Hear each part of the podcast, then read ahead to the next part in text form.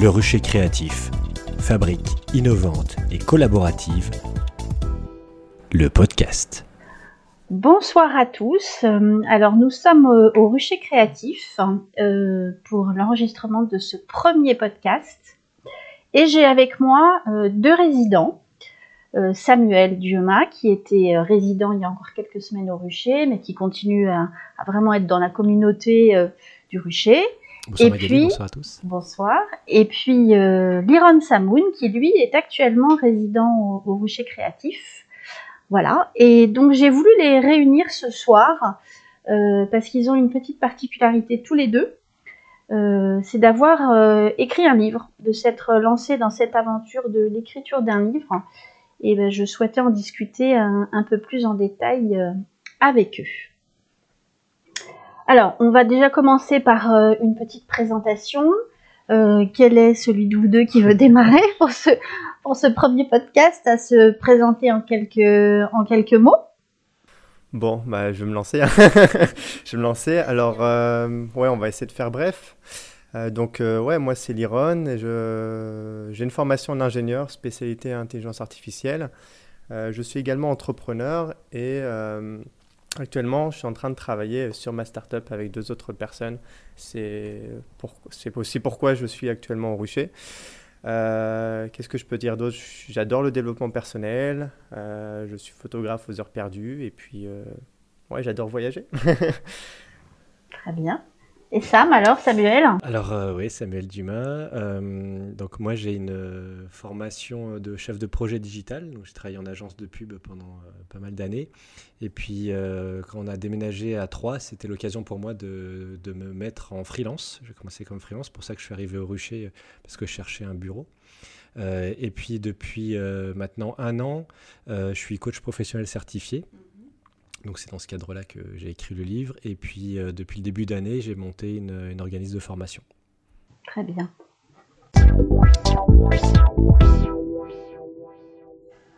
Alors, ma deuxième question, euh, pour rentrer un petit peu plus dans le vif du sujet, euh, c'est de savoir ce qui vous a amené tous les deux au, au, rucher et ce que vous y faites? Alors, euh, Liron, tu nous as donné déjà deux, trois éléments. Est-ce que tu peux, est-ce que tu peux un petit peu développer? Ouais, bah en fait, pour la petite histoire, c'est un peu, c'était un peu au hasard.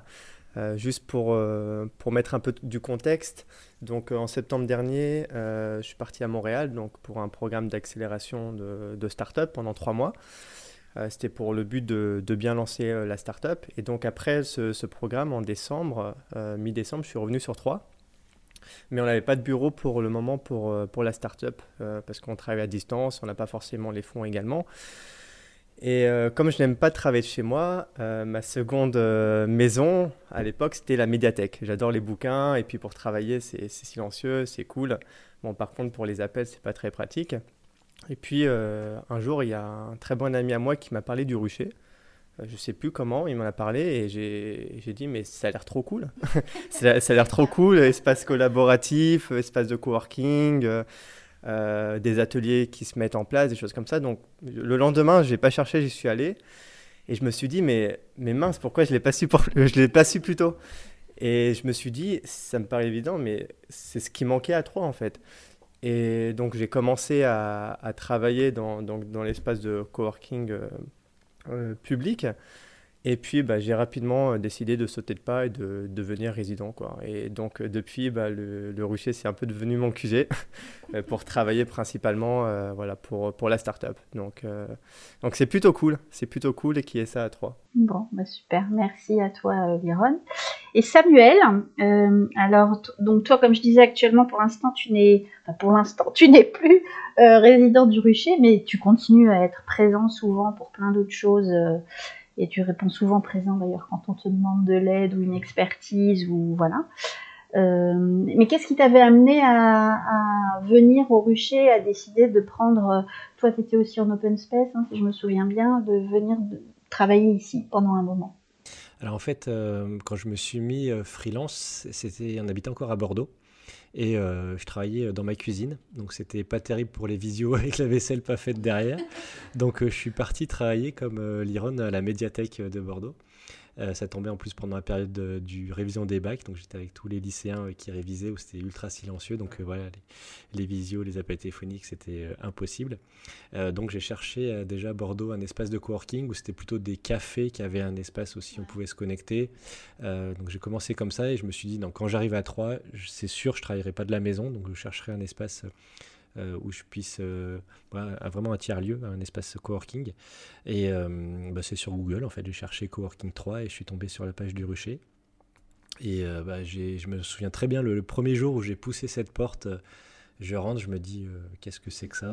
Ça a l'air sympa, je sais pas trop où je mets les pieds. Où est-ce que je mets les pieds Donc je me suis installé tout gentiment sur la petite table à l'entrée.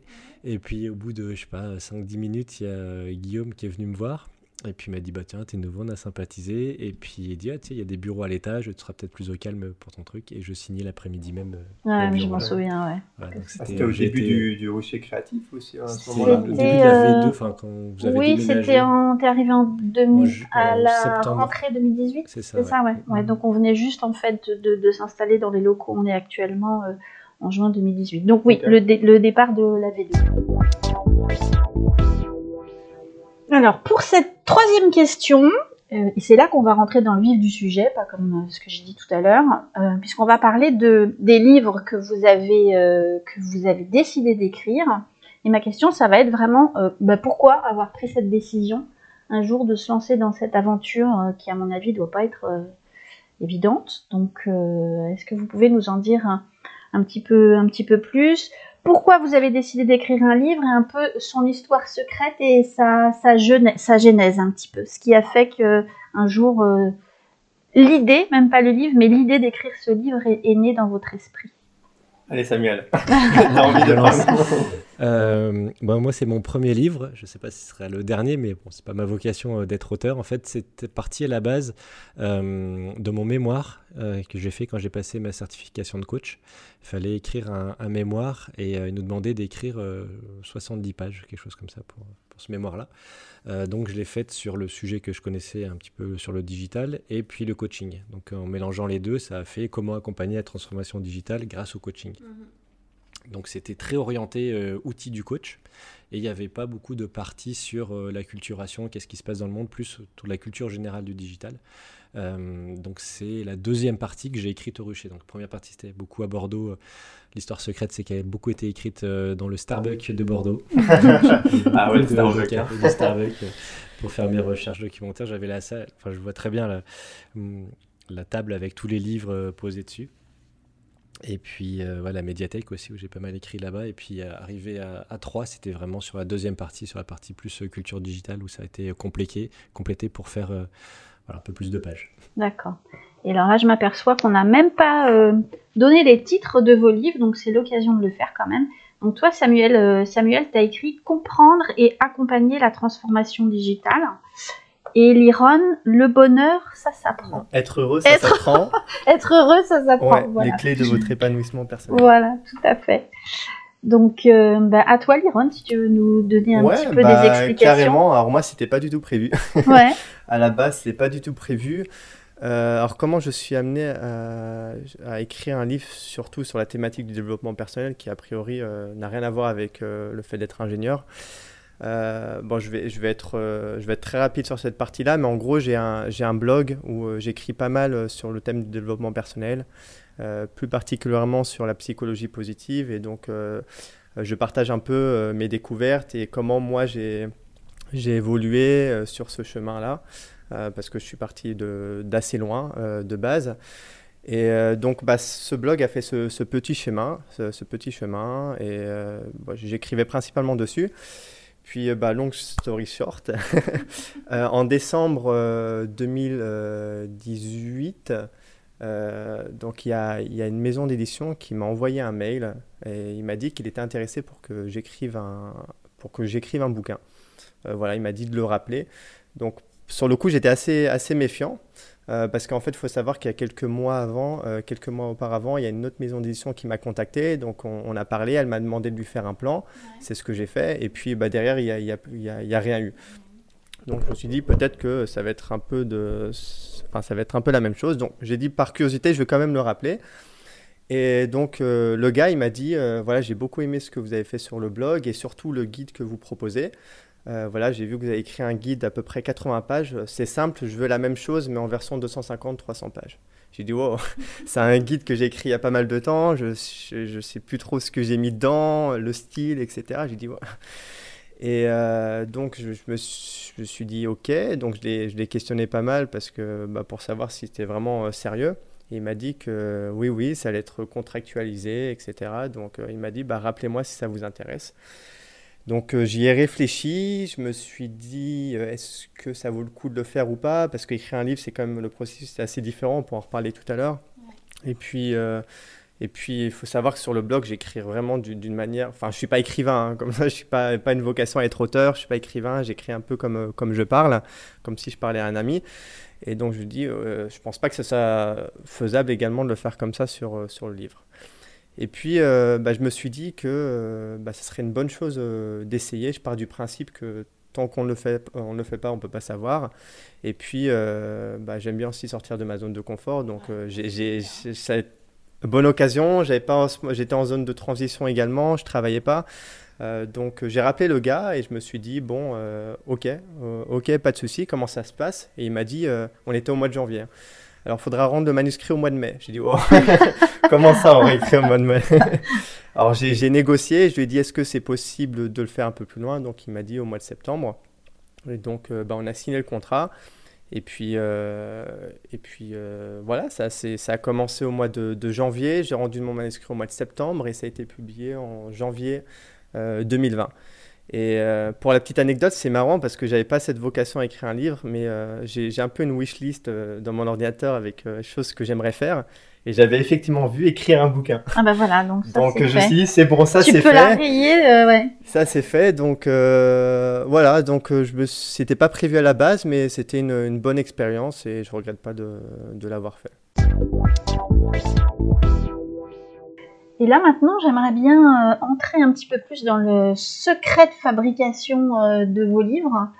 Euh, savoir un petit peu si vous aviez des, des process, des rituels, si vous avez utilisé des méthodes particulières ou si même vous avez inventé pour vous-même des, des, méthodes particulières. Oh. Alors là, est-ce que Sans trahir de secret. Hein, ouais, non, c'est. Bah, j'ai écrit un bouquin sur le sujet d'ailleurs, si ça vous intéresse. non. alors je ne sais pas, je sais pas si j'avais forcément la bonne méthode avec, euh, avec du recul, mais en gros, euh, moi je me forçais à écrire tous les jours. Euh, je travaillais pas à l'époque, après si je travaillais donc j'adaptais, mais en gros matin et après-midi je, je, me, je, me, posais euh, devant l'ordinateur et, je, et je travaillais. Donc avec un peu plus de préférence pour le matin, parce que je sais que le matin je suis un peu plus frais, j'ai beaucoup plus d'énergie que l'après-midi où je commate un peu. Euh, donc je me posais euh, devant mon écran. Euh, au début c'était devant Word, donc page blanche. Je dis qu'est-ce que je fais, par quoi je commence? J'ai jamais écrit un bouquin, quoi. Parce que la seule chose que je faisais c'était d'écrire des articles.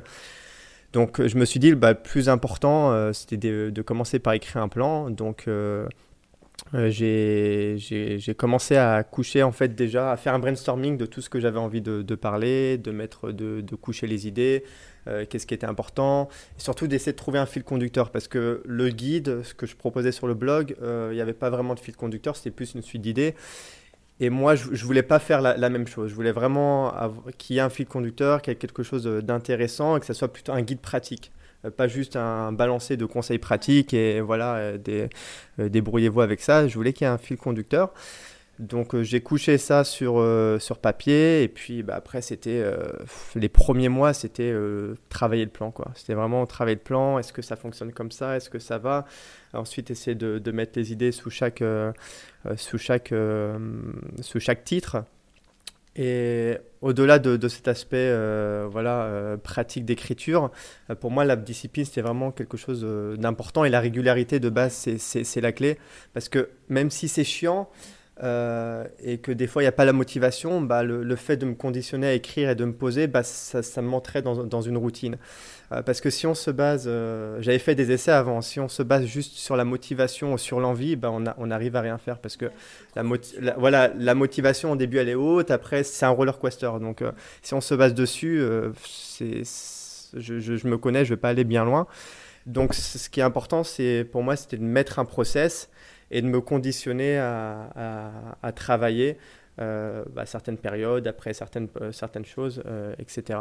Donc après, voilà, je connaissais pas le rucher à l'époque, je travaillais à la médiathèque du coup, j'ai écrit la plupart de mon livre à la médiathèque ou par moment dans, dans, dans, les cafés. voilà, principalement. Et toi, Samuel, alors? Bah, Je rejoins tout à fait ce que dit Liron, c'est déjà une rigueur s'imposer une rigueur. Après, ça dépend des personnes, soit plutôt du matin ou du soir ou de la nuit. Enfin, il y a des moments différents pour chacun. Et puis, surtout, moi, ce qui m'a beaucoup aidé, c'est le plan. Euh, vraiment d'avoir un plan ultra détaillé. Mais vraiment, c'est pas que des têtes de chapitre, des sous-chapitres. Voilà, vraiment travailler un plan. Et enfin, moi, j'ai été aidé aussi par le directeur de mémoire aussi, qui m'a beaucoup aidé à structurer aussi toute cette partie-là. Et une fois qu'on a le plan qui est prêt, c'est beaucoup plus facile à, raconter, on déroule, après euh, c'est du remplissage quoi, finalement, mais c'est très structuré, très cadré. Et puis euh, le petit secret, je pense, ce qui nous a aidé aussi tous les deux, c'est d'avoir une date limite. Ah oui, effectivement, ouais, tu as raison. D'avoir cette deadline et de se dire, euh, voilà, moi c'était un mois avant la soutenance, il fallait rendre euh, le mémoire, donc ils aient un peu le temps de le lire aussi. Et euh, donc j'ai commencé en juin et je l'ai rendu fin septembre. Donc pour un, une soutenance début. l'écriture en juin Ouais. Ah ouais. Donc c'était. Ouais, c'était intense. T'as carburé, ouais. intense pour la partie 1, on va dire, du livre. Et puis la partie 2, après moi je voulais que ça sorte plutôt vers février-mars. Donc je puis surtout qu'il y avait un, comment dire, quelqu'un qui m'a fait la préface de très prestigieux, donc je voulais pas le, dévoir, le, décevoir non plus, et qui lise aussi parce qu'il voulait euh, valider ce qu'il y avait à faire. Euh, enfin, en tout cas, il voulait lire le livre avant de faire la préface. Quoi. Donc euh, aussi, il y avait des délais aussi, et je pense que le fait de se mettre une date limite, c'est ça qui va aider à, travailler. Ça, ça, aide beaucoup, hein, effectivement. Si tu n'as pas de date limite, après tu, tu repousses sans arrêt. Et tu as quelqu'un derrière qui va lire, donc qui attend un travail. Donc c'est vrai qu'effectivement, ça, ça aide beaucoup. Mais là, vous êtes resté dans très général dans vos réponses. Et euh, est-ce qu'il y avait des, petites choses, des petits rituels, bien, bien, des trucs bien personnels que vous avez mis en place tous les jours avant de commencer euh, bah, l'écriture ou pas du tout hein, Ouais, bah, le, matin principalement. Euh, moi, je sais que j'ai quelques, j'ai mis en place un rituel le matin. Bon, les, ce qu'il y a dans le rituel, ça varie en fonction de la période. Euh, mais en l'occurrence, euh, voilà, je, je, sais que je, faisais de la méditation, après je faisais des étirements. Euh, et je sais qu'après ça, voilà, je, me, je faisais ensuite une douche froide et après la douche froide, je me, je me mettais devant la, voilà, comme ça j'étais frais, j'étais focalisé. ce qui m'a beaucoup aidé aussi, je, me, je, je, viens de, de, de tilter, c'est la musique, la musique sans parole. Euh, donc euh, la musique, ça m'a donné pas mal de, coups de boost euh, également parce que des, fois, c'est juste trop compliqué de, de continuer ou d'arriver à pondre quelque chose. après, en termes d'outils, j'utilisais moi pour le plan Workofly. C'est un peu un, une application web sous forme de liste infinie. Et c'est comme ça que j'ai fait mon plan en fait. Et c'était, pour moi, c'était, je cherchais un outil pour, pour, euh, pour travailler. Word, je ne pouvais pas juste euh, travailler avec Word parce que Word, c'est juste la rédaction. Mais après, pour faire le brainstorming, etc., donc j'utilisais Workofly pour, euh, Workofly pour faire mon plan. Et aussi, j'utilisais des outils de man, mapping pour associer les idées. Voilà. Donc ça me permettait de voir plus clair les thèmes, est-ce que qu'est-ce qui est important, est-ce que je veux est-ce que je veux dire ça, je veux dire pas ça? donc associer le mind mapping et cette liste un peu infinie pour faire le plan, bah, ça m'a permis d'avancer. De, Mais la musique, c'est important, je me rends compte.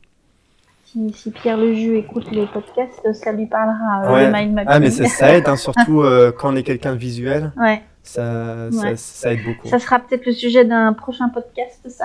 ça serait pas mal. La perche est tendue. Ouais, ouais. Et toi, Samuel ouais, Samuel, je sais pas si toi, tu avais euh, des... les playlists Focus où c'était des playlists, euh, enfin ça dépend, soit euh, de musique un peu de relaxation ou euh, des musiques sans parole, musique classique aussi, ça marche bien aussi pour couper un peu le bruit ambiant quand on est dans des cafés où c'est parfois peut-être un peu bruyant.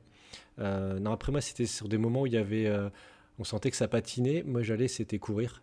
Vraiment de, partir faire du sport et transpirer, faire un peu de cardio, ça libère la tête, ça vide l'esprit et euh, après une bonne douche, on s'y remet et les idées reviennent un peu, plus, ouais, un peu plus fraîches. Donc de trouver un peu chacun euh, son, son petit ce qui va faire qu'on va pouvoir se reconcentrer plus facilement et de ne pas hésiter parce que l'erreur que j'ai faite au début, c'était de m'accrocher, de me dire non, il faut que tu écrives, faut que tu écrives. Et ah finalement, euh, c'est terrible. On revient derrière et puis on dit mais c'est tout pourri ce que tu as fait, donc ça sert à rien. Autant partir. Allez, je recommence. ou une heure faire un peu de sport et derrière, la qualité revient plus facilement.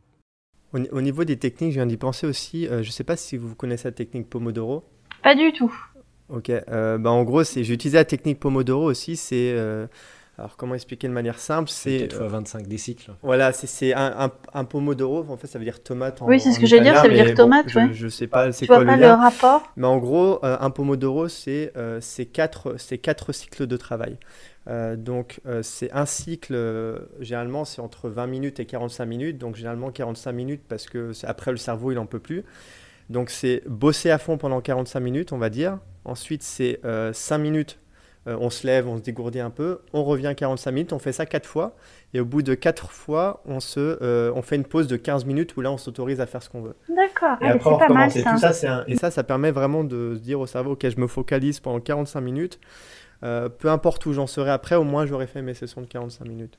Même actuellement, je continue à travailler, avec ça comme ça, c'est efficace. Sinon, des fois, on se perd dedans, on est, on est fatigué, on n'a plus d'énergie, on ne comprend pas pourquoi. C'est juste qu'on on n'a pas écouté son corps, on n'en s'est pas dégourdi, on n'a pas fait le sport. Tu as dit le sport, c'est effectivement quelque chose de très important. Moi, je fais le pomodoro, mais à des cycles de 25 minutes. Ouais, 25 minutes aussi. Après, tu fais un pomodoro réduit. Les 4 à 25, ouais. C'est dur. Mais c'est bien comme. Ça dépend des personnes. Ça, ça, dépend, voilà, effectivement, par exemple, 45 minutes pour faire la programmation, le, temps de te mettre dedans, etc. Après, c'est variable et je pense que ça. Moi, ce qui m'a aidé dans le pomodoro, c'est que, en fait, on a une partie de notre tête qui se dit j'aurai le temps après pour faire ce que j'ai en tête. on est, toujours interrompu, on, a, on, a, envie de faire plein de choses à la fois et de, de papillonner un petit peu. Ce Pomodoro dit non, j'ai mon temps, j'ai mon créneau de 15 minutes euh, dans mes quatre cycles. Je sais que ce sera fait à ce moment-là. C'est ça. C'est posé dans, dans, la tête et dans le temps et ça, ça aide Comme ça, tu t'arrêtes et tu culpabilises pas parce que tu n'es pas en train de bosser. C'est clair, c'est posé, c'est cadré. C'est pas mal ce Pomodoro là. Ouais, ouais, ça permet vraiment d'être productif et on va dire de mettre son énergie à bon escient au lieu d'être toujours dans les distractions et tout. Euh. Moi, je m'en servais beaucoup quand j'écrivais les specs pour faire des sites internet, des documents pour les développeurs pour tout expliquer en détail euh, qu'est-ce qui se passe, euh, des documents d'une centaine de pages. Ça me prenait environ une semaine à les écrire et en Pomodoro, ça passait à un jour. Ah, ouais, c'est fou. Ah ouais, non, mais surtout, tu coupes le téléphone, tu parles à personne. C'est ça, c'est fermé. Tu, hein, tu coupes tout. Mais l'efficacité est très forte. Et quelles sont les difficultés que, que vous avez rencontrées donc, dans l'écriture de, vos livres respectifs Et surtout, comment vous les avez euh, surpassées? Qui veut commencer à répondre à cette question de la difficulté? Euh, Oui, je pense, pour ma part, moi, c'est que c'était un travail quand même cadré, dirigé par un directeur de, mémoire, euh, qui avait une idée bien précise du rendu. Et euh, quand on a passé une semaine à écrire et qu'on lui présente et ça lui convient pas et qu'il dit non, ça, euh, hors sujet, ça dégage, euh, c'est hyper frustrant et c'est dur de se remettre à l'ouvrage quand ça a été cadré comme ça. Donc, on va dire tout ce travail-là un peu universitaire, fallait le faire, donc de remonter un peu sur la motivation. Et puis la deuxième partie où là j'ai un peu réécrit le, livre à ma sauce pour en faire un livre plus long, plus complet, plus accessible, moins orienté sur le coaching. Euh, là la motivation était beaucoup plus grande parce qu'il y avait cet espace de liberté. Il n'y avait pas quelqu'un qui réalisait un peu derrière mon épaule et qui me demandait de corriger ci ou ça, ou ça peut être parfois frustrant quand on a écrit euh, beaucoup de textes. Après c'est sur la partie euh, du plan. En fait moi j'ai suivi la spirale dynamique de Carl Graves, donc c'est des étapes, il y a huit niveaux et ces huit niveaux sont très structurés aussi. Donc le, plan était finalement euh, assez simple. Après, c'était d'aller fouiller les exemples et puis de, découvrir. Enfin, plus j'écrivais, plus je me rendais compte de la puissance du modèle et euh, ma motivation était que renforcée à chaque fois que j'écrivais, vu que c'était des théories qui ont été écrites dans les années 60 et qui s'appliquent aujourd'hui à l'évolution du digital. Euh, quand l'auteur, enfin, le, psychologue l'a fait. En fait, c'est euh, Carl Graves, qui est un professeur d'université euh, à l'université de New York dans les années 60, qui euh, s'est demandé quelle était la théorie de l'évolution la plus la plus véridique, on va dire. Et les étudiants leur disent, mais parmi toutes les théories d'évolution, et laquelle est la vraie ou la meilleure? Il dit ça, j'en sais rien. Et en fait, il a fait une étude pendant 7 ans où il posait la question à plus de 1000 personnes, où c'était, pour vous, qu'est-ce qu'un homme mature? Et euh, il y a des différents niveaux de réponse. Et cette question-là l'a amené à faire une, voilà, des, certains niveaux, donc une évolution plutôt en spirale, où euh, il y a les besoins primaires. Ça ressemble un peu à Maslow, hein, sauf que c'est beaucoup plus ouvert et euh, on va dire qu'il faut que certains niveaux soient acquis pour développer et passer au niveau suivant. Ça, ça t'a permis d'avancer Voilà, et ça c'est hyper structuré. Je me suis dit, mais l'évolution du digital, depuis sa création jusqu'à nos jours, ça a suivi toutes ces strates-là. Ça, c'était une intuition que j'avais eue quand j'ai découvert cette spirale au moment de ma formation. Je me suis dit, tiens, est-ce que ça, ça s'applique au développement de l'enfant, à l'histoire de l'humanité depuis que l'homme existe sur Terre, au développement des théories des organisations, des entreprises, des associations, enfin du couple. il y a plein plein de choses où ça marche aussi. Je me dis, bah, tiens, le digital, pourquoi ça marcherait pas? Donc j'ai creusé ça et puis plus je l'écrivais, plus j'étais euh, persuadé, ça se renforçait. Ça c'est quelque chose qui peut être appliqué à n'importe quel quelle. Dès qu'il y a une évolution, il y a différentes étapes euh, d'évolution qui suivent cette logique-là. Mm. Je dis en fait c'est un hacker.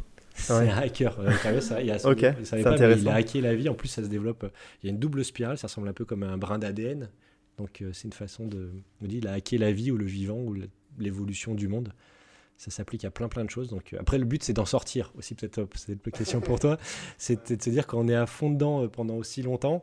en tout cas, pour ma part, c'est un peu des outils aussi de développement personnel ou de coaching. On a l'impression, dit en coaching, c'est si ton seul outil c'est un marteau, tu as l'impression de voir le monde comme un clou. Voilà. Et voilà, moi j'ai mis 3-4 mois à sortir de ça, à tout calibrer euh, selon cette spirale, à des tas de niveaux. Puis il y a des couleurs aussi. Donc, euh, après, voilà, j'avais des lunettes qui calibraient tout et ça devenait très chiant même pour mon entourage. et puis pour moi Alors là, t'en es là dans la spirale. Non, non, non, non, non. Donc, euh, stop. D'en sortir aussi, c'est important. Hmm, c'est intéressant. Ça donne envie de s'y pencher. Hein. et toi, Jérôme, alors en termes de difficultés, euh, et comment tu les as surmontées C'est une bonne question parce que, enfin, moi, je pense que la grande difficulté, c'est le fait que j'étais tout seul face au bouquin. Euh, donc, j'avais effectivement une maison d'édition. mais derrière, bon, il m'a dit j'avais carte blanche mais j'ai eu aucun échange euh, avec eux pendant tout le processus. Et donc, euh, moi, j'étais tout seul face au bouquin, j'en avais jamais écrit, je savais pas comment fallait faire. Et donc, euh, j'ai dû me débrouiller tout seul pour le plan. Et ce qui était compliqué pour moi, c'est du tout de. Alors, c'est bien d'avoir une liberté, mais de, de, n'avoir aucun feedback, c'est vraiment difficile, surtout quand on est face à l'inconnu. Et, et, donc, pour moi, ouais, c'était le, le, fait que je n'ai pas eu de feedback et de et de retour pendant le processus qui était difficile. C'était un peu naviguer en zone inconnue et se dire est-ce que j'écris c'est bien? Est-ce que, est que quand je veux le rendre en septembre, il va pas me dire bah non, mais c'est pourri, on annule tout euh, Est-ce que, euh, est que ça va être intéressant? Est-ce que ça va pas être intéressant? Tu n'as pas eu du tout d'échange de, avec, euh, avec la maison d'édition ou avec une personne en particulier? Non, en gros, il y avait le chef, enfin le chef, le, le, le, patron, il m'a dit voilà, c'est lui qui gérait la maison d'édition, il m'a dit voilà, ta carte blanche. Euh, voilà, tu n'as pas vraiment de, de consignes, il faut juste que voilà, ça rentre dans la thématique et, que tu arrives à rendre les choses intéressantes. Euh, après, j'ai pas eu de. Alors, beaucoup plus tard, au moment de la rendu du manuscrit, après, j'ai eu une, une éditrice euh, et correctrice pour, pour, le, pour le bouquin, et beaucoup plus loin, après, euh, une attachée de presse. Mais pendant tout le processus d'écriture, donc de janvier à septembre, j'étais j'étais en plein milieu de la mer avec ma boussole. Ok, est-ce que c'est bien, est-ce que c'est pas bien euh. Donc j'avais aucun feedback et ça pour moi c'était euh, c'était compliqué. Euh, la deuxième difficulté c'était bah, après c'est les, manques de motivation, le, se dire est-ce que est-ce que je qui je suis pour écrire un livre, des remises en question. est-ce que j'écris, est-ce que c'est bien ce que j'écris, l'envie d'arrêter. Donc bon, tout ça, ça fait partie du processus et de toute façon, euh, moi, je me suis toujours dit qu'il euh, y a toujours des difficultés lors de la traversée. Il n'y a pas de route en ligne droite. Et, le fait d'en avoir conscience, euh, moi, quelque part, ça m'a donné aussi la confiance de continuer à avancer. Et aussi le fait que je sois dans un processus d'écriture avec une certaine discipline aussi, ça m'a aidé à avancer parce que je me suis dit, voilà, j'ai une deadline, tous les jours je, bosse un peu et je ne veux pas avoir de regrets. Euh, donc ça, c'était ce deuxième, cette deuxième difficulté. Et ah oui, la troisième difficulté qui n'est pas des moindres, après je penserai, c'était donc j'ai rendu mon manuscrit au mois de septembre. Donc après, j'ai pas eu de nouvelles. Et euh, je crois que quelques semaines plus tard, donc l'éditrice avec qui je fais connaissance qui m'envoie un mail qui me dit voilà le, le, le bouquin, enfin ton, le, ce, que tu as écrit, on a- on l'a passé un peu en, en revue, euh, sauf que tu as écrit beaucoup trop. Et elle me dit j'ai écrit 500-600 pages. Je dis quoi? Comment c'est possible? Alors qu'ils avaient demandé 250-300. Et moi, mes, chapitres, je les avais écrits dans des fichiers différents, donc j'avais pas cette notion de combien j'ai écrit et le nombre de signes, je sais, je, je savais pas quoi. Et elle m'a dit, bah voilà, en gros, tu as, quelques jours pour, euh, bah, pour couper, euh, pour arriver à, je sais plus combien de signes, mais en gros, à faire 250-300 pages. Et là, j'ai dit, mais oh, c'est quoi ce truc? Alors, s'il y a un truc vraiment qui est difficile, c'est c'est couper ce que tu as écrit. Parce que d'un coup, tu as l'impression que tout est intéressant. Si tu retires, ça plus avoir de sens. Et c'est ça. Et pour moi, ça, c'était vraiment une torture mentale. Et encore une fois, j'ai pas eu d'accompagnement à ce niveau-là. Donc, j'ai supprimé des trucs. J'en sais pas si c'est bien ou pas. Donc, après, je me suis dit, j'ai fait un compromis. J'ai dit, pour ceux qui auront le bouquin, bah, ils pourront accéder à, euh, au PDF de, des morceaux que j'ai coupés. Mais c'est vrai que c'est c'est assez frustrant à ce, à ce, à ce niveau-là. Euh, donc après, comment j'ai surmonté? Je- Comme ça, je pense c'est Ça s'est fait, quoi. Ouais, ça s'est fait Ouais. du mental et, Mhm. et, et de la discipline avec des rituels. Peut-être que la méditation aussi, ça m'a beaucoup aidé. euh, le fait de, de sortir à côté, etc. Mais, euh, mais c'est sûr qu'il y aurait des choses que j'aurais faites différemment Ouais. euh, euh, par la suite. Après, il y a aussi la question de l'orthographe. Aussi, c'était assez long. Moi, c'était. euh, c'est ma mère. Moi, c'est ma mère qui a relu le Ça te livre. fait rigoler. Ah euh, ouais, Plusieurs bah, fois, chaque chapitre aussi, euh, j'ai envoyé puis euh, des corrections. Ouais. Plus après, enfin, je sais pas combien de fois elle a dû lire mon livre, mais la pauvre, quoi. Vraiment, je la plains. Donc, il a donné aussi ses. Enfin, j'avais un peu ce feedback aussi qui était important dans l'écriture, de dire. euh, Enfin, moi, je veux que ce soit grand public, donc euh, ça s'adresse aussi à des gens qui Ouais, bah, connaissent c'est pas ça, ce domaine-là et qui c'est ce regard extérieur. C'était vraiment bien de, de faire ce ping-pong-là et puis d'avoir toutes ces corrections euh, d'orthographe. Moi, je l'ai fait en auto-édition euh, sur Amazon avec euh, KDP. Ah oui, j'en ai entendu parler il n'y a pas longtemps. Donc, on envoie un fichier. Après, je l'ai fait formater par une boîte qui est aux États-Unis, où on envoie le fichier Word et eux, ils le formatent tout ce qu'il faut pour que ce soit acceptable dans le fichier KDP Amazon, pour que ce soit éditable. Et derrière, c'est imprimé à la commande. Il n'y a Ah pas oui, de stock. S'il y a quelqu'un qui le commande, il, il lance l'impression euh, du bouquin. comme C'est intéressant ça. Ça peut être une bonne alternative aussi. Donc ceux Mm. qui... Après, il n'est pas distribué à la FNAC ou dans les librairies, quoi. il est que euh, sur Amazon. Ouais. C'est un peu le- Mais bon, c'était euh, moi aussi le but de faire ce livre, c'était euh, une carte de visite aussi, c'est une crédibilité, Mm. une légitimité. Puis je me dis, j'avais écrit ce mémoire, euh, autant. Ouais. Ça servait à quelque chose un peu plus que sur. Que juste le mémoire, voilà, quoi. Et de le compléter, puis j'avais pris du plaisir aussi à l'écrire, mais je sentais que c'était pas fini, quoi, qu'il y avait une autre histoire à raconter euh, Ouais. au-delà de ça. Euh, donc c'est pour ça que j'ai trouvé aussi la simplicité d'aller sur euh, un truc d'auto-édition. Mm. Et je me dis, bah voilà, je sais que je fais beaucoup de fautes d'orthographe, donc j'ai besoin de quelqu'un qui va corriger aussi euh, mon orthographe et l'améliorer au passage. Est-ce que si tu avais le, le choix, tu serais passé par une maison d'édition ou, ou, euh, ou pas? Enfin, Est-ce que c'est une question que tu t'es posée avant d'écrire ton livre? Est-ce que je passe par une maison Ouais, d'édition non, moi, mon but, c'était- pas d'en vendre euh, des tonnes. quoi. Ouais, pas forcément vraiment- même pour vendre, le fait but. de Ouais, que tout le processus soit simplifié quelque part et, et euh, une, je sais pas, je me suis pas posé la question. C'est qu'au moment où j'avais déjà euh, le mémoire qui était prêt, je me suis dit il faut le compléter, je veux le sortir, je veux pas m'embêter avec Ouais. tout le process euh, de maison d'édition. Et puis après, quand tu es en auto-édition, tu as une plus grosse marge. Bah, bien en sûr, ouais, ça, La c'est- maison d'édition ouais. Ah ouais, oui, parce qu'il y a des tas de frais qui- ouais. ah, tout à fait, ouais, c'est- c'est c'est des clopinettes hein, quand Ouais. Donc euh, c'était aussi. Mais après, euh, si t'en vends plus et qu'il te reste un petit peu, c'est intéressant aussi. C'est Mm. ratio entre le volume Ouais, et c'est sa ça. marge. Mm. Le rucher créatif.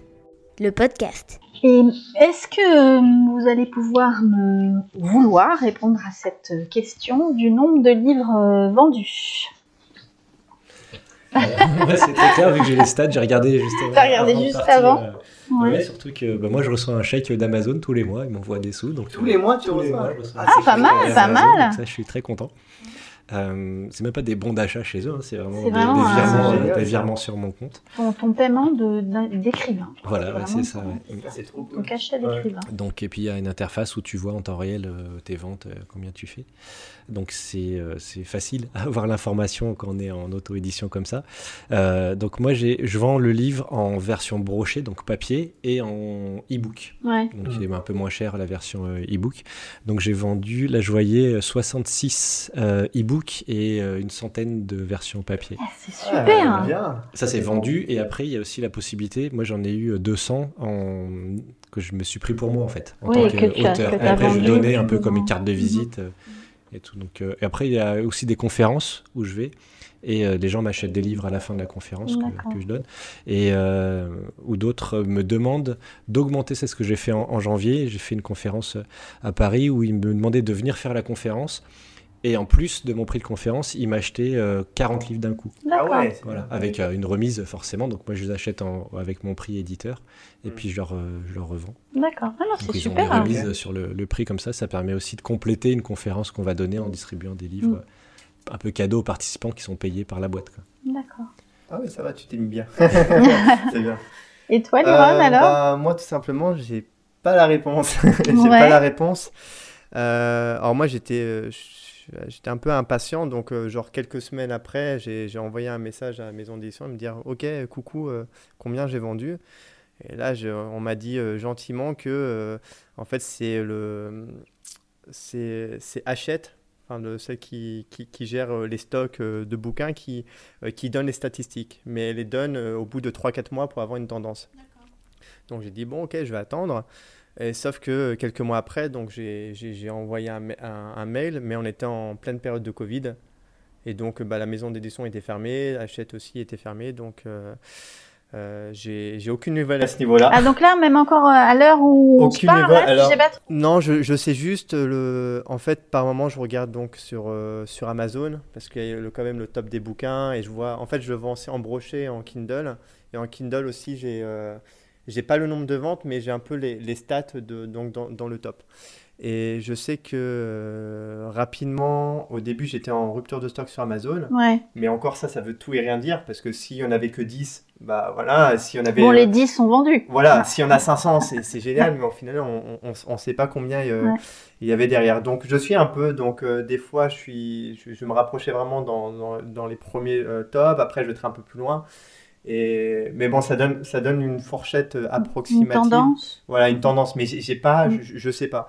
Je sais juste que j'ai un, j'ai un quota de, de euh, 2300 livres euh, à vendre. En tout cas, ils ont dit, euh, voilà, si on arrive à ce 2300 euh, livres, euh, ben, on pourra le, on pourra le rééditer et continuer, le, et continuer la commercialisation.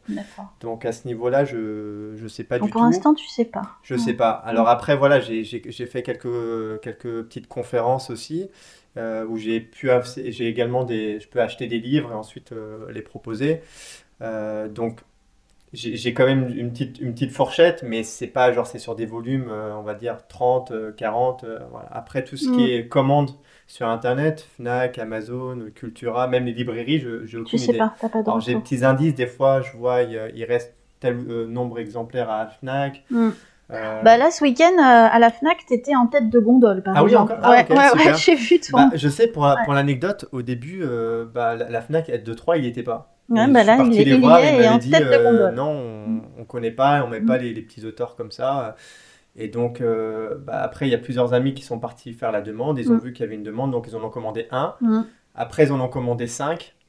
Et euh, puis, je pense qu'il reste sur un, sur un quota de, 5 tant qu'il tant qu'il y a de, de, de la demande. Mm.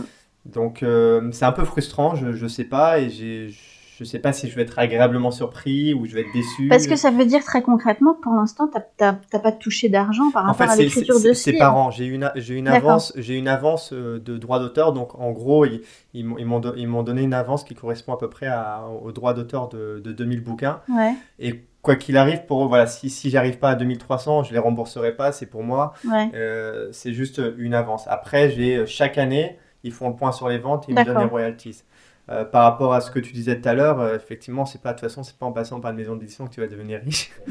c'est les frais, le- les, les royalties sont vraiment euh, très faibles et je pense que moi, c'était plus pour l'expérience d'écrire un bouquin, d'avoir un peu plus de crédibilité et de se dire que ouais, c'est cool, mon livre est à la Fnac, euh, que se dire bah je vais, je vais, je vais avoir un max de pognon avec ça Ouais. quoi. mhm. Parce qu'on est quoi? On est sur quelques pourcents, euh, parce qu'il y a plein de frais annexes en fait. Derrière moi, je m'y connaissais rien, euh, je m'y connaissais pas, donc je me suis un peu renseigné, j'en ai parlé avec le gars, il m'a dit euh, voilà, derrière il y a le, il y a les, ceux qui font le, il y a les imprimeurs, il y a ceux qui, qui dans la chaîne de distribution qui vont, il y a les commerciaux qui vont proposer le livre, etc. Donc en fait, à la fin, t'as, t'as plus grand chose. Donc voilà, je- j'en saurai, j'espère. euh, À la dans rentrée, quelques peut-être, semaines, ouais, ouais. peut-être à la rentrée. Donc, euh, ouais, je- c'est c'est un, un peu frustrant à ce niveau-là. c'est Bah vrai. oui, non, mais j'imagine, ouais, parce que même nous, là, on aurait bien voulu savoir.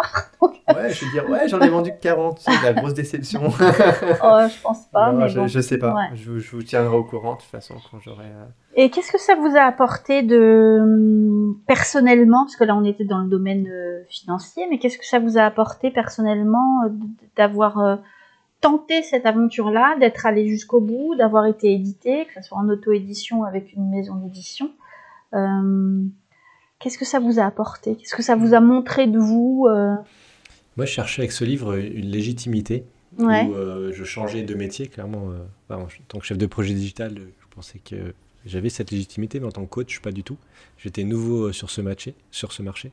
Et donc, pour moi, le fait d'écrire un livre, euh, c'était euh, un peu rentrer dans la cour des grands et un peu faire euh, mes preuves aussi, d'avoir un discours, une crédibilité, une légitimité sur un domaine qui va mélanger des compétences que j'avais et des nouvelles compétences en devenir. Après, je me considère pas comme un grand coach non plus, mais de- d'avoir travaillé dessus, ça m'a fait aussi découvrir de nouveaux outils, pousser encore plus loin ma découverte de la spirale et euh, encore aujourd'hui, je vais encore plus loin. Donc, c'est aussi des, bah, des, des cheminements constants qu'on a sur euh, différents sujets. Et puis euh, de- d'arriver dans des conférences aussi où on a, euh, au-delà de la conférence, d'avoir un livre.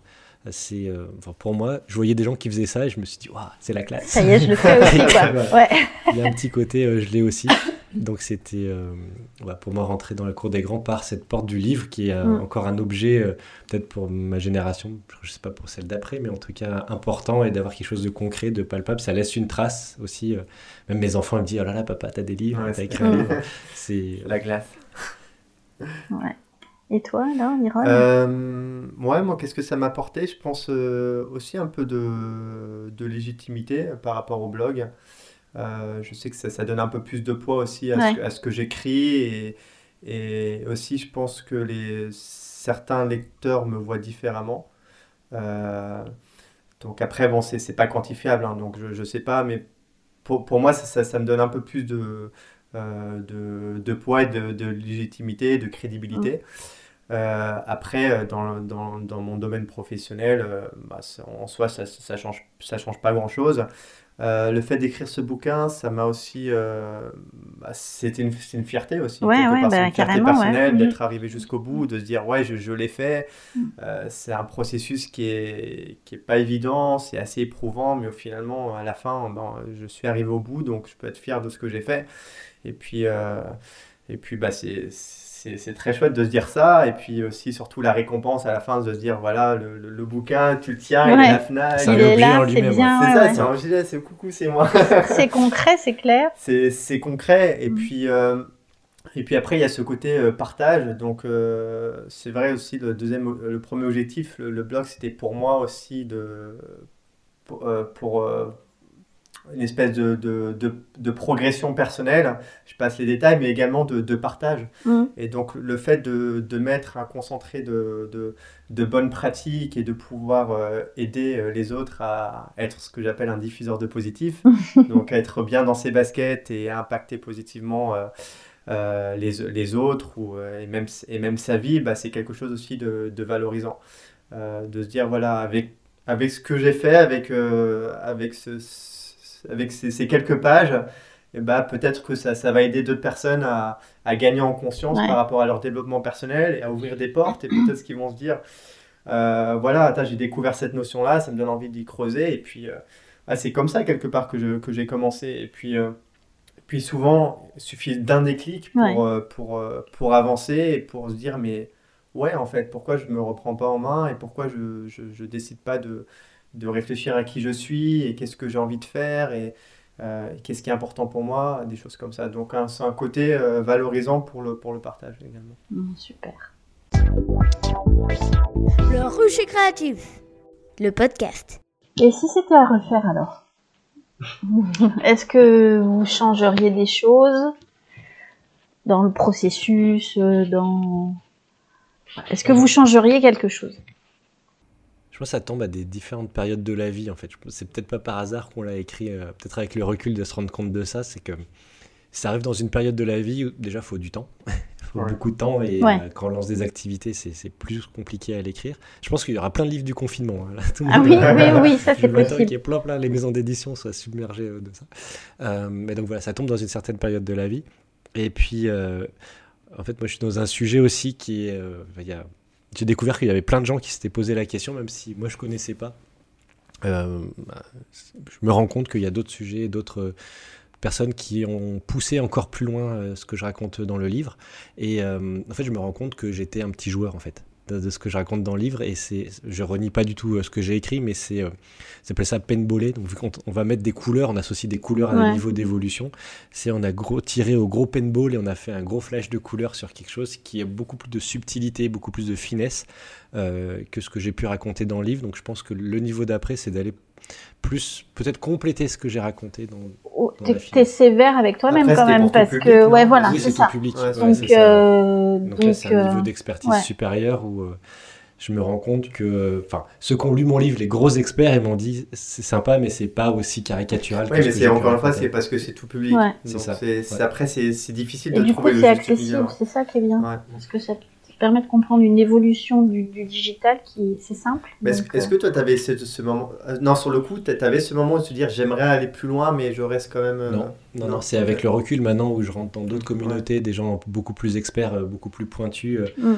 Ça se rapproche de même de la philosophie aussi. Donc Ouais. euh, il y a bah, d'autres euh, personnes. Là, je suis dans un- une communauté de pratique euh, avec des gens qui sont basés en Belgique et qui ont beaucoup travaillé sur la question. Il y a un expert euh, mondial sur le sujet qui, qui habite à Bruxelles et qui écrit des choses fabuleuses dessus. Et je me dis, bah, j'aurais aimé connaître ça euh, avant, ou en tout cas, ça permet d'avoir Ouais. une suite sur ce que j'ai raconté. Mais c'est vrai que c'est la question entre le grand public et l'expertise. C'est.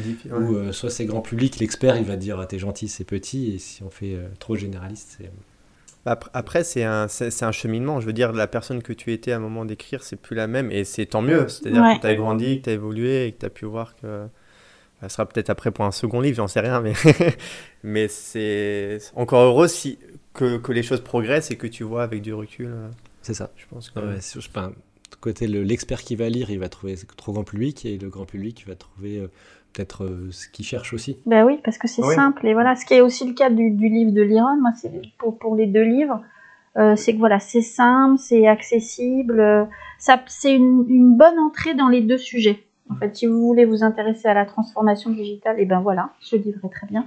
Et si vous voulez commencer une démarche dans le développement personnel et toutes les notions qui tournent autour de ça, le livre de Liron aussi est parfait. En plus, il y a un, un peu des processus, il y a Ouais. des, des choses très pratico-pratiques. Et je trouve que c'est un point commun sur ces deux, sur ces deux bouquins. Et toi, tu as eu des retours de, enfin, des gens qui ont lu ton livre, Euh, ouais, j'ai eu des des, retours. des super pointures, des gens qui ont lu. Euh, alors non, des super pointures, non. Euh, parce que c'est vrai qu'après, dans le domaine du développement personnel, je pense que c'est assez, euh, bah, c'est assez différent, euh, de, bah, c'est différent de ta thématique.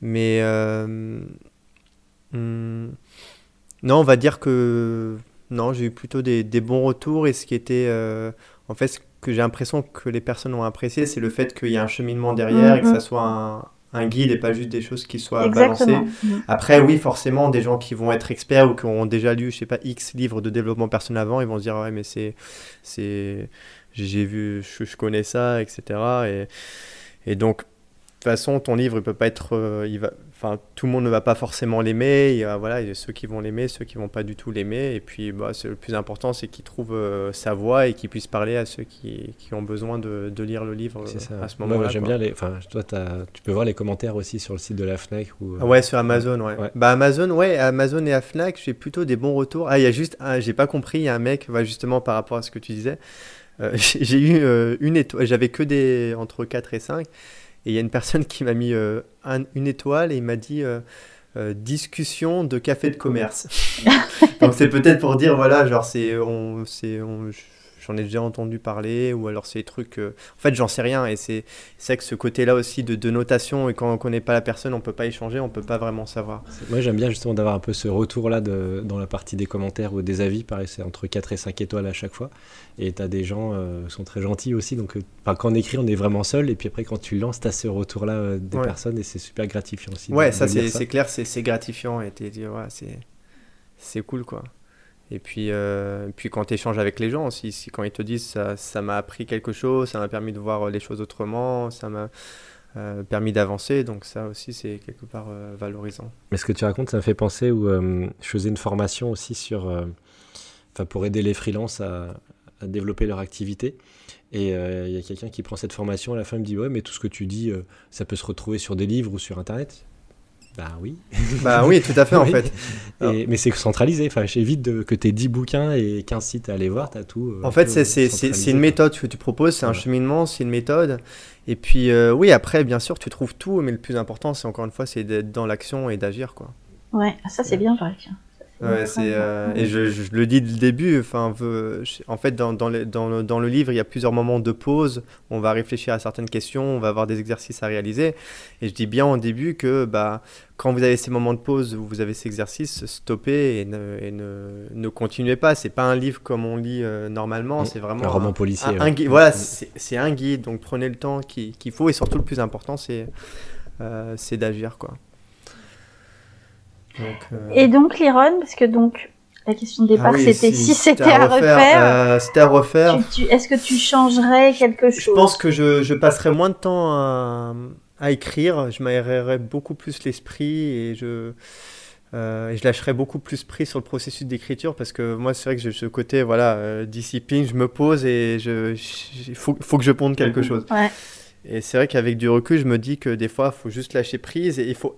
Et j'avais cette tendance à culpabiliser en fait quand j'écrivais pas ou quand je disais oh là là j'ai pas écrit cet après-midi ou le temps enfin.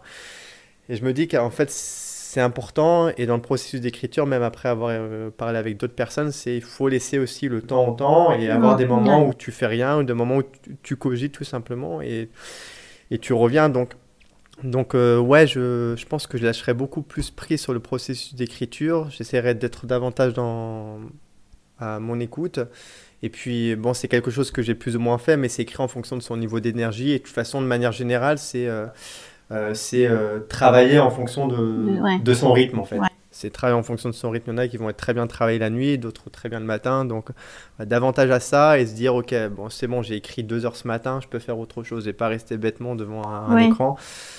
Euh, et la deuxième chose, ouais, c'est par rapport à la maison d'édition.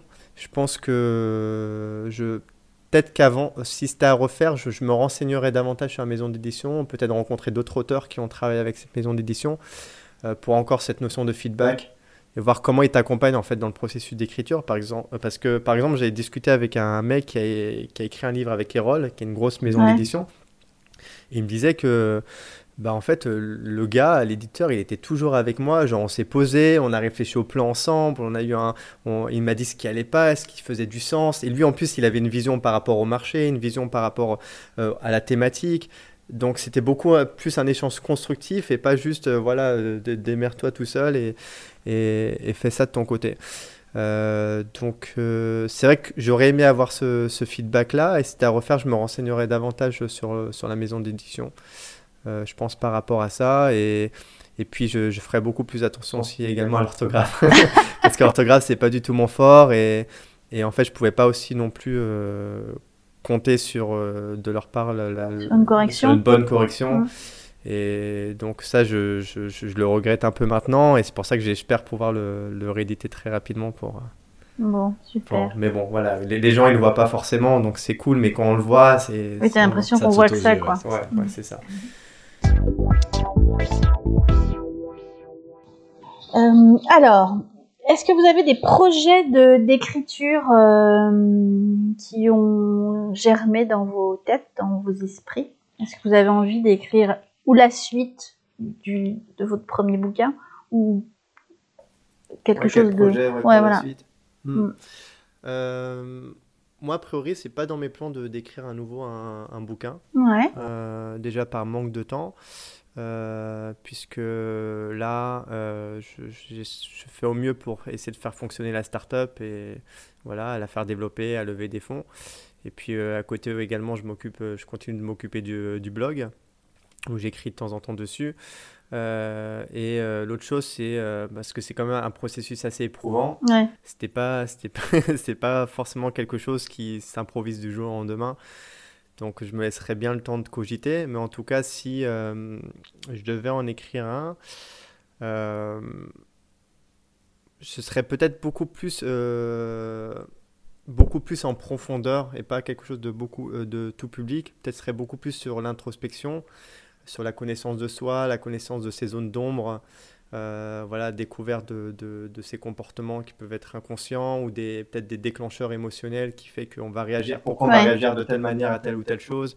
Un peu ce côté, ouais, la, zone d'ombre et dont on n'a pas forcément conscience, alors que pourtant, euh, enfin, on va aller rapidement dessus, mais quand on a, on est, dès qu'on a, on vit une émotion par rapport à une situation, euh, bah ça, il y a quelque chose à creuser derrière. Et c'est un peu toute cette démarche-là aussi que j'entreprends aussi pour moi, euh, pour moi. Et même, je pense pas être assez mature aussi pour écrire à ce niveau-là, mais ce serait peut-être une, une bonne idée parce que c'est quelque chose qui est intéressant Ouais. et qui et il y a beaucoup de choses et je pense que chaque personne devrait entamer ce, ce, ce travail-là. Enfin, tout simplement, les relations sociales, c'est ouais ouais c'est un super outil de développement personnel. J'en Mm. parle, j'en parle globalement dans le bouquin, mais Mm. euh, c'est euh, l'autre en fait est, est ton miroir et, et, et quelque part s'il y a quelque chose qui t'embête chez l'autre ou qui te fait réagir, c'est ça peut-être ça fait écho quelque chose en de, euh, de ça- fort en voilà, toi ouais. ça fait écho en toi. Mm. Pour moi, c'est un messager. C'est la personne t'apporte un message, mais encore faut-il euh, accepter ce, ce message et, ce- et, et- et le comprendre. Euh, donc, je pense ouais, j'écrirai dessus et aussi peut-être mes découvertes aussi dans le dans le monde de la santé alternative. Un peu Ah voilà ce qu'on peut trouver à côté, euh, un peu comment, euh, j'aime pas trop ce mot, mais hacker un peu son, son mode de vie, euh, euh, les euh, les euh, euh, co- comment on peut optimiser au mieux sa santé, qu'est-ce qui est important de faire, euh, la sédentarité, euh, le soleil, le- la lumière bleue, bon, ces Mhm. trucs un peu alternatifs et dont on ne parle pas assez. dont on euh, parle pas encore assez Voilà, c'est Voilà. ça. mais qui Donc, euh, pourtant sont qui Ça, marchent ça, ça me Ouais. botte très bien, mais Mm. voilà, j'ai- j'ai- j'en ai, pas encore l'envie. d'accord Ouais, j'en ai pas l'envie pour le moment. Et toi Samuel Euh, moi, c'est un petit peu comme Liron aussi, c'est par manque de temps aussi euh, en ce moment où je monte ma, boîte aussi.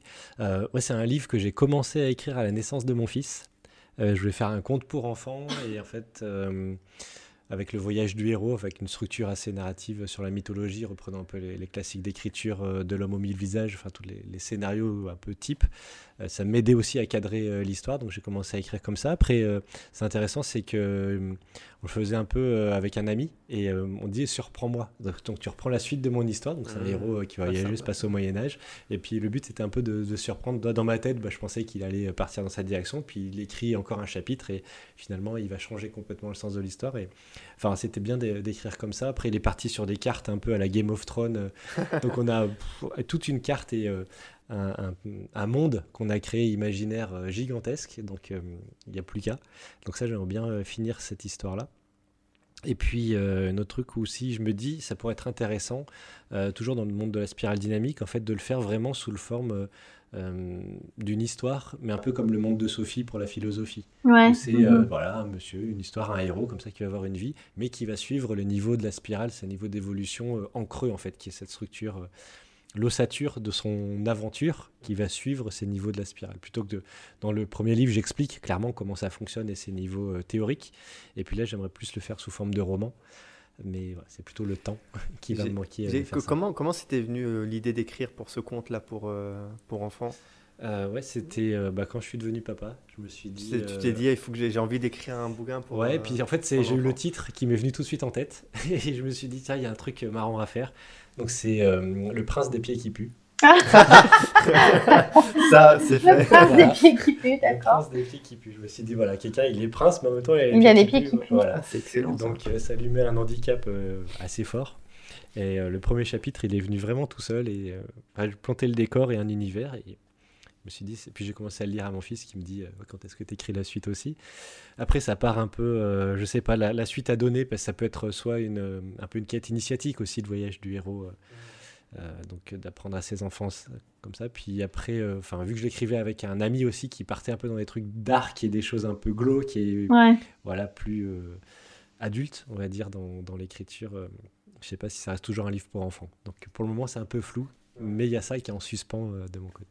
Mmh, C'est chouette, Cool. euh, c'est- des beaux projets Ouais, que moi j'aimerais bien ouais. lire, hein, Le Prince des pieds qui pue Ouais, et, ça donne envie, un livre sur euh, l'introspection et les émotions et le message des émotions, ça serait pas mal du tout.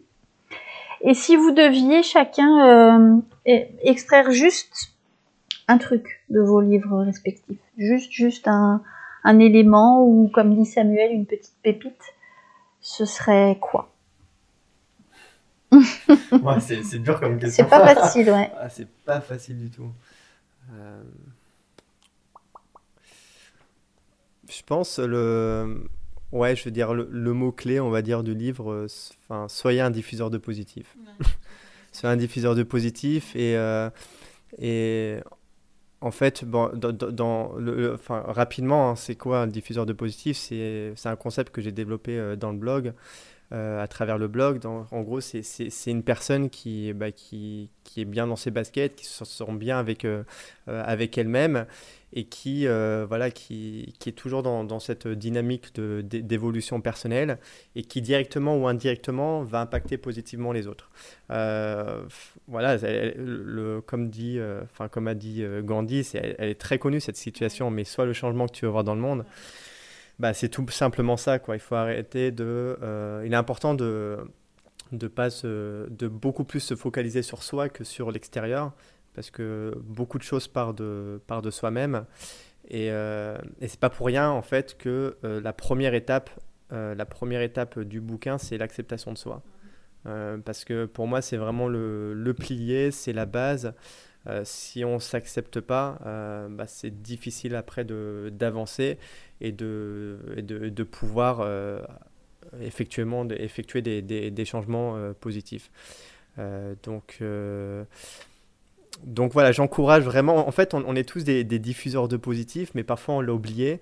Et tout le but de, de ce bouquin, c'est de dépoussiérer ce, ce De réveiller diff- voilà, ça. de se réveiller ça, Mhm. de dire que oui, on, on, est- on a tous son rôle à jouer, qu'on est, Mm. euh, voilà, que même si on a l'impression qu'on fait rien, ben on fait quelque chose, euh, qu'on a la possibilité de- d'impacter son entourage, d'impacter le monde, même si c'est un, petit geste, c'est un petit quelque chose. Et rien que le fait d'être bien avec soi, mine, de, mine de rien, ça, ça donne des bonnes ondes autour de soi. Ouais. Et donc, Mhm. ça a un impact, Mhm. ça, ça a quelque chose. Ça vibre bien, comme, voilà, euh, comme ça vibre dis bien. Donc, euh, souvent. donc voilà, tout le livre, c'est un cheminement pour arriver à être ce fameux diffuseur de positif, euh, en tout cas à bien le dépoussiérer.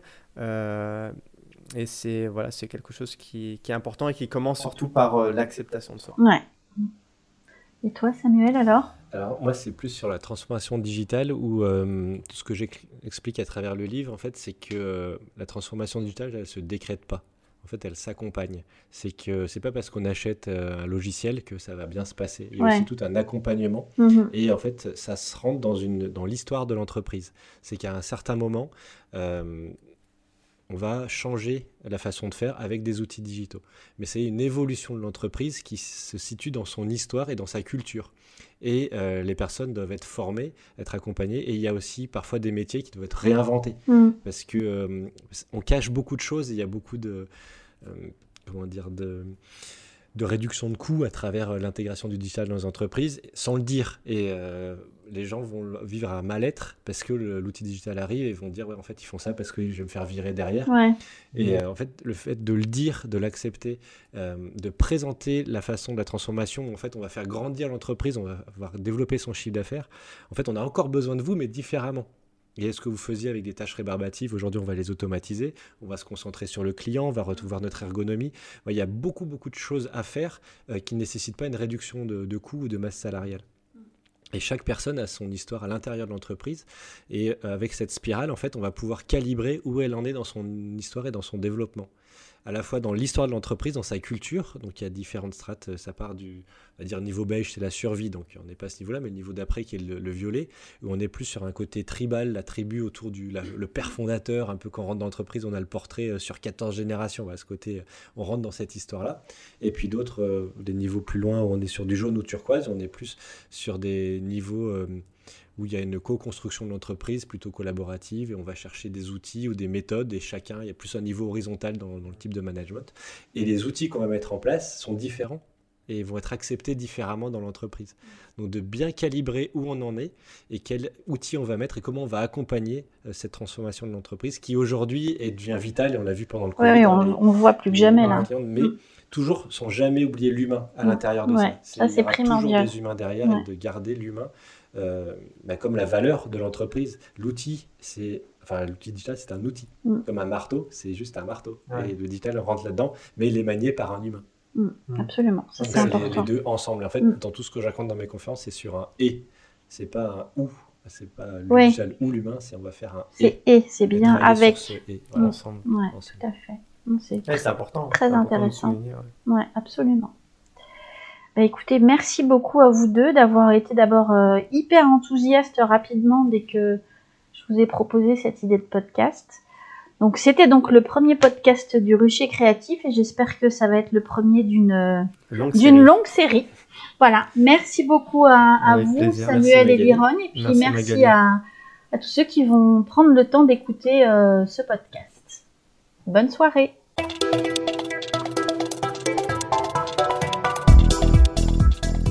Le Rucher Créatif, fabrique innovante et collaborative à 3.